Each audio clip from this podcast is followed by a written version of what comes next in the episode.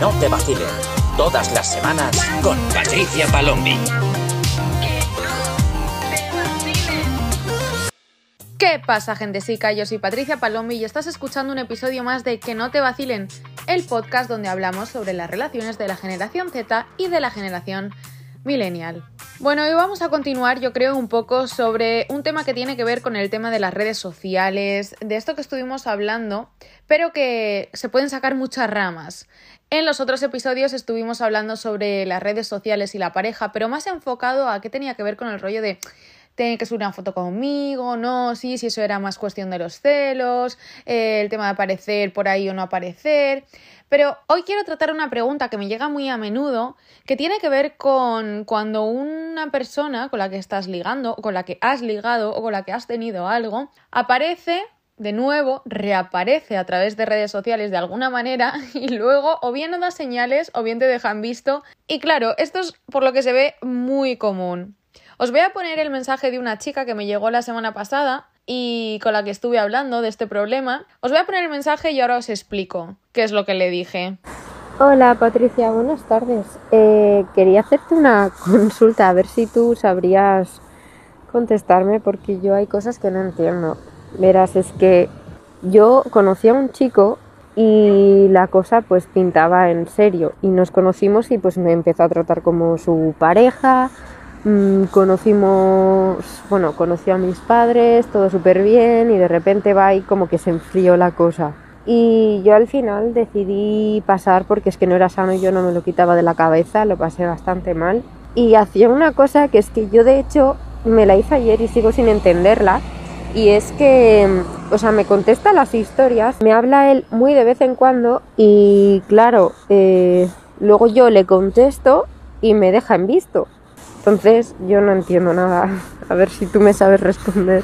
Un beso y adoro tu programa.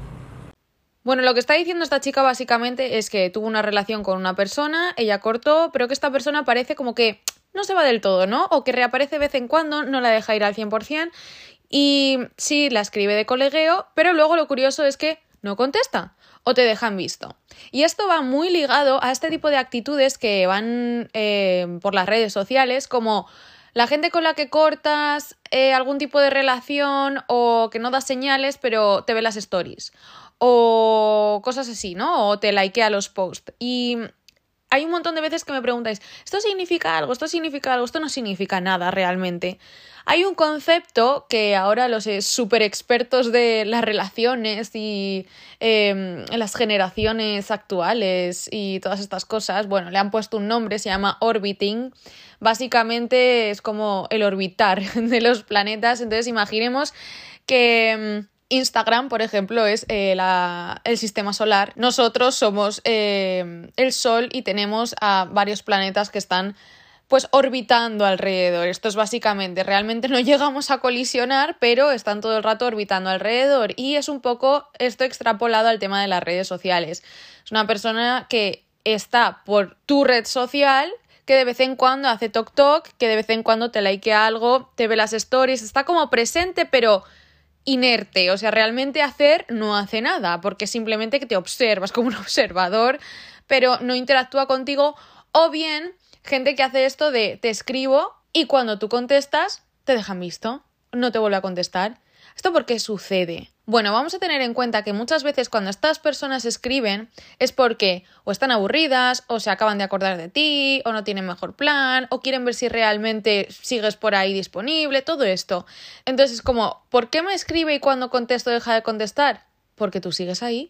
Es ni más ni menos porque tú sigues ahí. Porque pase lo que pase, esta persona ha desaparecido durante tiempo, aparece y reaparece, y cuando aparece de nuevo, tú contestas como si no pasase nada. Claro que nos encantaría que esto tuviese un doble sentido, que todo fuese porque en el fondo no nos han olvidado, porque tal, porque cual. Sí, puede ser que en algunos casos sea así, pero la mayoría de las veces muy probablemente sea porque estoy aburrido, me acabo de dar cuenta de que hace mucho tiempo que no sé de ti, o incluso es que no tengo otro plan, ya está, te escribo, me contestas, me surge otra cosa mejor, paso de contestar. Simplemente sé que sigues ahí, punto. Yo tengo una amiga que tiene un pibe que es que le hace esto todo el rato. O sea, todo el rato. Es que además no falla, siempre es como, ¿y qué tal? Y la tía ay, muy bien, no sé qué. Y luego le deja de contestar. Y claro, ya me pongo histérica en plan, tía, ¿por qué coño contestas? Joder, ¿sabes? Te lleva haciendo esto un montón de veces. Es un patrón que ya estás viendo, que es así, que, que es un patrón de comportamiento fijo, que, que, que se está repitiendo constantemente. Entonces, no significa que de pronto una persona, un ex, un pillo, un casi algo, llamémoslo X, vuelva a hablarte o esté orbitando alrededor y de pronto tenga contacto contigo y tú no tengas que contestarle. No, claro que no. En plan, y además si hay buen rollo, pues fenomenal. La cosa es que cuando esta persona está haciendo algo constantemente y hace eso siempre, eso está claro que siempre implica que hay un patrón de comportamiento, con lo cual, coño, una vez, vale, dos veces, vale, tres, bueno, chica, ya la cuarta no. O sea, eso no se contesta. Es como le mandas a tomar por culo porque estás dándole a entender a la otra persona que da absolutamente igual, que no tenga ningún tipo de consideración hacia ti, hacia tu tiempo, porque pase lo que pase, tú vas a volver a contestar, pasen una semana, un mes o un siglo. Y es que recordad que somos nosotros los que ponemos los límites para que los demás nos tengan respeto. Nosotros educamos a los demás a cómo nos tienen que tratar, a través de establecer nuestros límites y solo de esa manera van a entender que si no se comportan como nosotros creemos necesario, entonces va a haber unas consecuencias. Y las consecuencias son que si tú me hablas una vez y no me contestas de vuelta, me hablas dos veces, te contesto y no me contestas de vuelta y me hablas tres veces y entonces ya no te voy a contestar más. Y ya me hables como me hables, no vas a volver a establecer contacto conmigo.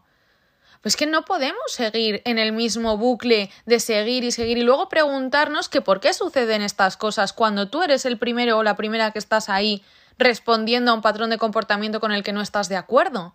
No puedes ser cómplice con algo de lo que tú no estás de acuerdo. Pero ¿cuál es el problema? El problema es que muchas veces te hace ilusión. Porque te escribe y es como, ay, qué bien que me ha escrito, no sé qué. Y lo que nos pensamos que es el problema de superficie, el problema de me escribe, le contesto y no me contesta de vuelta, lo que pensamos que ese es el problema, no es el problema. El problema está en por qué te hace ilusión que una persona que te trata como una mierda, que es inconsistente, que aparece y desaparece, ¿por qué te hace ilusión que te escriba si sabes lo que viene? ¿Por qué necesitas esa validación?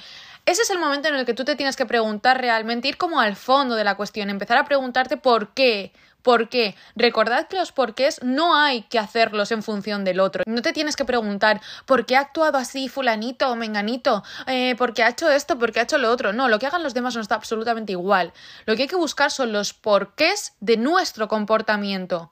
Porque así, tirando de ese hilito, como nosotros vamos a llegar al fondo, al fondo del porqué del porqué de nuestro comportamiento y encontrar la base, la semilla por la que todo eso se ha desarrollado y entonces poder tratarlo. Entonces, el problema ahí realmente no es el por qué esta persona me habla o no me habla, no sé qué. No, el problema es por qué a mí me hace ilusión que una persona que es inconsistente me escriba de vez en cuando y por qué yo tengo la necesidad de seguir contestando cuando sé que me deja en visto. ¿Por qué cuando pasan los meses o las semanas y me vuelve a escribir soy incapaz de no contestar? ¿Por qué? ¿Qué es lo que hay ahí? Eso es lo que tú tienes que ver.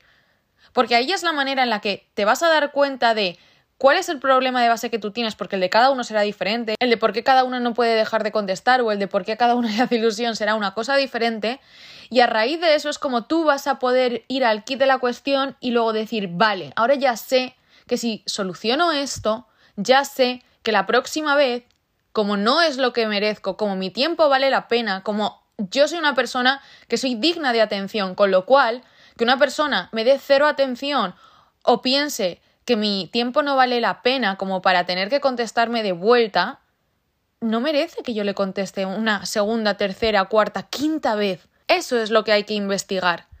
Y al final el rollo del orbiting es un poco resumido, es, un poco un refuerzo intermitente de presencia, vamos a llamarlo, porque obviamente muchas veces no te están dando señales directas, ¿no? Si simplemente están pues por ahí, rondando, orbitando alrededor de ti. De te doy un like, ahora no sé qué, ahora te reacciono una story, ahora te veo las, las stories, ahora no sé qué. Mm, ya, pero estás presente, ¿sabes?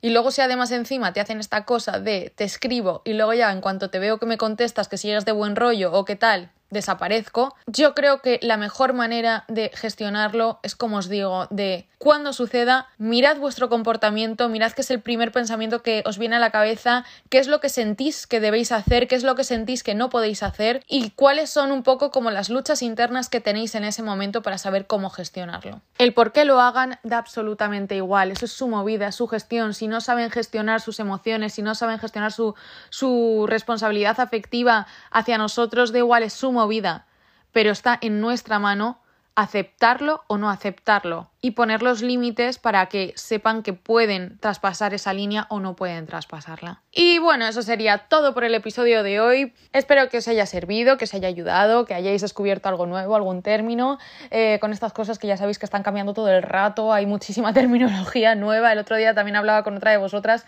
que vamos a hacer un diccionario de, del vacile porque hay mil términos nuevos, que si redes sociales, que si tal, que si ghosting, que si gaslighting, que si no sé qué.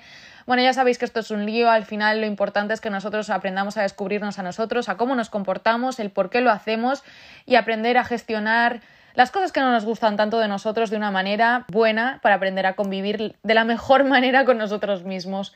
Ya sabéis que si queréis podéis mandarme vuestras historias, vuestros temas, todo lo que queréis que yo sepa al insta del podcast arroba que no te vacilen y yo cuando pueda intentaré contestaros de la mejor manera posible. Y no olvides seguirme en mis redes sociales, TikTok e Instagram como arroba patpalombi para estar al día de todas las novedades. Os espero en el próximo episodio.